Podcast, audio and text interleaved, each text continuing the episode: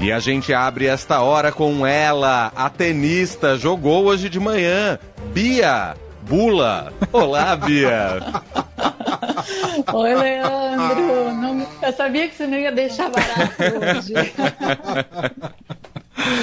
hoje você foi homenagear a Chará dentro das quadras, é isso, Bia? É, mas assim, tô muito longe dela, né? Não preciso nem dizer, eu faço aula, não dá nem pra dizer que eu jogo tênis. Pô, a gente mas tem eu... que marcar uma partida entre você e o Emanuel. O Emanuel joga também. Oh. Tá vendo? Não, mas eu não falei que eu jogo, eu falei que eu faço aula. Queria deixar registrado isso, tá? Em breve eu vou chegar no momento de falar que eu jogo, aí a gente marca essa partida. Você já tem mas nome de campeã. arrasou hoje, hein? É. Arrasou, coisa linda, emocionante, né, Bia? Muito legal. Agora toda vez que falar Bia, eu vou ficar emocionado também. Bia, ah, que legal, né? Tão legal essa Bia. Enfim, as duas, tanto a Haddad Maia quanto a Bula, claro. que está aqui com a gente.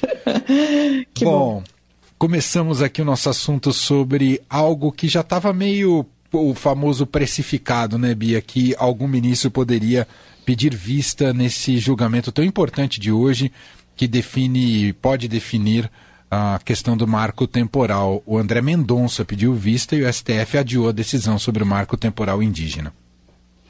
É isso aí, é, Manuel. A gente acabou de ter né, essa informação lá de Brasília, lá do Supremo. É, houve um voto, que foi o voto do ministro Alexandre de Moraes, e, na sequência, o pedido de vista pelo ministro André Mendonça.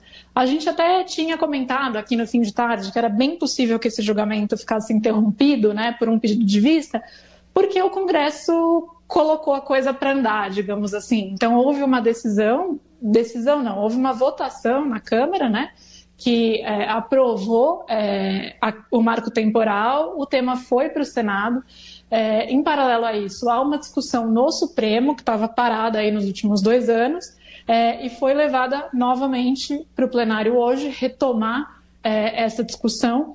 É, mas é comum, quando tem algum assunto que está palpitando ali no Congresso, de alguma maneira, que é, o tribunal deu um passinho para trás, claro, quando ele não tem que decidir uma questão urgente, é, deu um passinho para trás e espere para ver se o legislativo, como o legislativo vai conduzir a questão, é, justamente para não parecer aí que há uma tentativa de sobreposição, de atropelo de um poder pelo outro, que não significa que o Senado não possa votar e depois o Supremo ainda assim é, não possa julgar a questão que vai ter repercussão.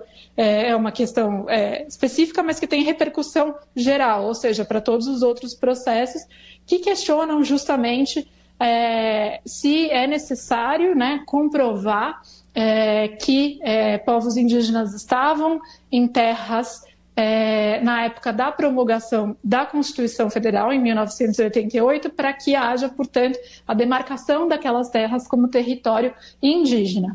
A comunidade é, indigenista é, e especialistas, aí, ambientalistas, etc., defendem que haja é, a que a tese do marco temporal não proceda, não vá para frente, né? justamente para que não haja necessidade de ter uma comprovação é, de que os povos indígenas estavam lá em 1988 para que haja essa demarcação. Por outro lado, é, na Câmara, o tema avançou é, com apoio da bancada ruralista. Né? Hoje, o ministro Alexandre de Moraes é, votou no sentido de, é, ele falou, dar uma solução com efeitos que não sejam nem 8 nem 80. Então, ele votou contra a tese do marco temporal, ou seja, não é necessário provar que aqueles povos estavam ali é, para que eles tenham direito à demarcação da terra, mas se discutir, portanto, algum tipo de indenização para quem é, comprou, para quem está ocupando né, aquela, aquela terra é, e, que foi um, e que tenha sido um ato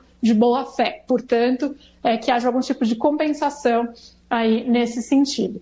É, foi o voto do ministro Alexandre, e aí com isso a gente tem agora dois votos, portanto, contra, que é o do Alexandre e do ministro Edson Fachin, é, um voto é, a favor da tese do marco temporal, é, que é o do ministro Cássio Nunes Marques, e agora esse pedido de vista. A presidente da corte, a ministra Rosa Weber, falou que ela espera poder votar antes de sair do Supremo. Ela deixa o Supremo em outubro, ela, ela se aposenta em outubro, vai ser quando o presidente Lula vai poder fazer sua segunda indicação ao tribunal é, neste terceiro mandato dele, né? Lembrando que ele já fez recentemente a indicação do advogado Cristiano Zanin, que ainda precisa passar pela sabatina na CCJ do, do Senado e é, em votação na CCJ e no plenário do Senado para ter seu nome aprovado é, e ocupar a vaga que era do ministro Ricardo Lewandowski. Um tema muito importante, né? Enquanto é, a gente muitas vezes é, olha aí para as polêmicas da política, os vai e vens de é, discussão de Lira com Lula, etc. Tem questões aí substanciais, né, substantivas que estão sendo decididas é, e que podem mudar o rumo das coisas para um lado ou para o outro, com interesses vários em jogo. Acho que essa questão do marco temporal é uma delas, uma das, das mais importantes aí para ser debatida é, nesse, nesse semestre Sim. no Supremo, né? A ministra Rosa Weber deixou claro que iria pautar essa questão antes de deixar a presidência. Em tese, a, o ministro é, André Mendonça tem 90 dias para colocar o assunto de novo na pauta. Essa história dos pedidos de vista acabava ficando. É, tinha um prazo, mas ficava na gaveta, ia ficando, ia ficando, ia ficando, ia ficando. E aí, recentemente, a ministra Rosa, inclusive, é, muito habilidosa, politicamente ali, internamente, com aquele jeito calmo, pacífico, sem chamar atenção, aprovou mudanças ali é, no regramento interno do Supremo, justamente para conseguir evitar que esses pedidos de vista fiquem para sempre, digamos assim, na é. gaveta dos ministros. É, porque daí não faz sentido nenhum. Ah, interessante a tese do Alexandre de Moraes tentando uma saída do meio, né? Acho que isso também ensejou ah, de algo, pelo menos no discurso, né, André Mendonça disse que isso fez com que ele também é, pedisse vista por causa disso, para analisar o que sugeriu Alexandre de Moraes, que acompanhou o relator, mas como a Bia muito bem destacou, né, ele acrescentou soluções para casos ah, em disputa de, de, de terra. Né, ou de que alguém que já tenha adquirido uma terra e é requisitada por comunidades indígenas. Vamos ver se isso pode se sobrepor na sequência do julgamento quando ele for retomado. Ô Bia, você sabe se o Zanin assumindo a cadeira do Lewandowski, se ele, ele vota sobre a tese do marco temporal, se der tempo? Olha, eu não não estou segura. Eu acho que ele vota, porque eu acho que não tinha chegado é, no, é, no, Acho que o ministro Lewandowski não votou, portanto, não votou. eu acho que. É, exato, que abria esse espaço para o Zanin votar. É, não tenho certeza absoluta, precisaria confirmar, mas de cabeça é o que me parece, né? E aí, né, o que os especialistas dizem, Manuel, é que se um projeto de lei no Congresso aprova a tese marco, do marco temporal, mas o Supremo entende é, que essa tese é, não é constitucional, a decisão do Supremo acaba prevalecendo a decisão é, do Congresso, justamente porque o Supremo está ali com o poder de analisar a constitucionalidade né, das matérias, e a Constituição é uma norma hierárquica superior a uma lei, ou, enfim, é, é, regramentos aí infraconstitucionais vários, entre eles a lei. É, então, digamos, se o Senado aprova o marco temporal, isso vai para a sanção do presidente Lula, vai gerar um problemão para o Lula, justamente porque a base é, de esquerda que elegeu o Lula é contra a tese do marco temporal. Então, se o Senado e a Câmara aprovarem a tese do marco temporal, uma saída para o Lula pode ser ver isso sendo julgado pelo Supremo para aí, enfim, respaldar uma eventual não sanção, mas é, é uma seara que vai gerar ainda muitas é, rusgas ali entre os três poderes. É isso. E aí, você tem de ambos os lados é, não só motivações legítimas, mas também um empenho de pressão sobre os atores.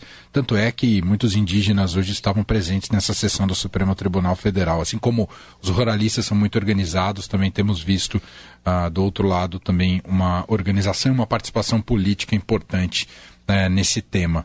Ou seja, ainda tem muita coisa para acontecer em relação a isso. A gente vai acompanhar os desdobramentos.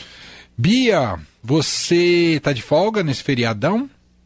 Não, tô de plantão, Emanuel. Ah, mas aqui da rádio tá de folga. Aqui da rádio tá, é. tá, tá de folga. Fui liberada pelo Leandro. Espero então que no seu plantão você escreva a manchete da sua xará campeã de Roland Garros, tá bom? Ó, oh, tomara. Então tá, segunda. Fala pro Morelli, fala, Morelli, eu que vou escrever a chamada de Bia Haddad é campeã de Roland Garros, tá bom? Melhor não, Emanuel. Vocês sabem aí que esporte não é tanto minha praia, né? Eu acompanho, pero não muito. Né? Não, você escreve assim, Bia, minha xará acaba de ganhar. Bem Mas personalista. Eu tô muito por ela, achei muito legal. Uma baita conquista. Já, já, hoje já foi uma baita conquista. Sem Super. dúvida, sem dúvida. Um beijo, Bia. Outro. Beijo.